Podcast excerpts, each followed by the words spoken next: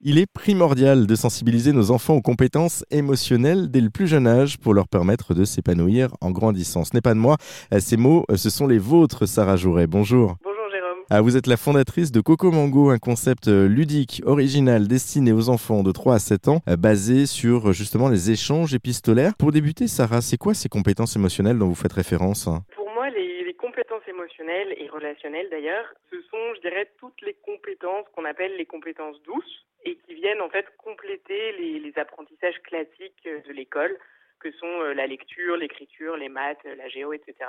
Ce sont des, compétences un peu plus abstraites, euh, mais plus profondes aussi, parmi lesquelles on peut citer bah, la confiance en soi ou la compréhension et l'expression de ses émotions, la gratitude, la bienveillance, la persévérance, l'optimisme ou encore la connaissance de soi. Et pourquoi est-ce que c'est important justement de sensibiliser les enfants dès tout petits, dès le plus jeune âge, à ces, ces compétences émotionnelles?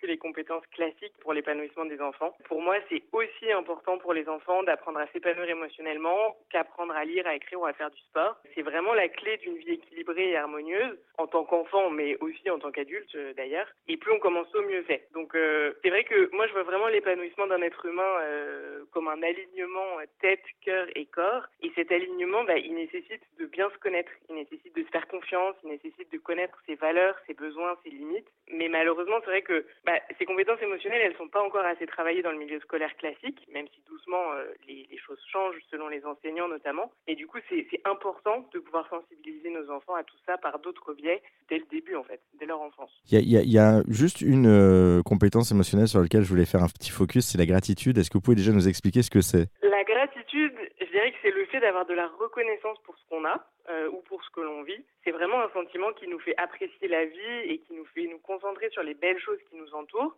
euh, petites ou grandes, hein, et qui contribue du coup à nous rendre plus heureux ou au moins plus apaisés et en harmonie euh, avec ce qui nous entoure, puisqu'on développe davantage de, pensées positives et qu'on se tourne vers ce qui est bien. Alors, Évidemment, bah, tout n'est jamais rose dans la vie.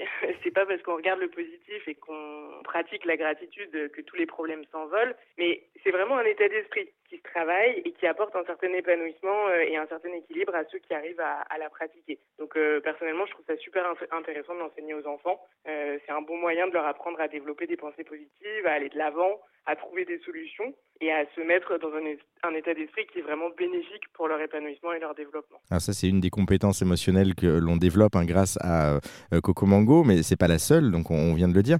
Comment est-ce qu'on peut l'apprendre, cette compétence En, en l'occurrence, là, on parlait de gratitude. Comment est-ce qu'on peut l'apprendre aux enfants? Il y a plein de moyens. Euh, je dirais que la meilleure solution, c'est quand nous, parents, on arrive à la pratiquer naturellement, parce que c'est vrai que les enfants sont des éponges et qu'ils apprennent principalement de ce qu'on leur montre et de ce qu'on leur transmet. Euh, mais après, voilà, on peut on peut lire des histoires euh, aussi dont les personnages pratiquent euh, cette gratitude. Et moi, ce que j'aime bien faire en fait avec les enfants, c'est remplir des petits carnets de gratitude. On en a beaucoup chez Coco Mango, et ça consiste en fait à, réfléchir et à mettre en avant chaque soir ou chaque matin, par exemple, ce qui nous a rendu heureux dans la journée. On pense à une ou deux choses qu'on a appréciées, une personne qu'on a aidée ou qui nous a aidé pour faire quelque chose.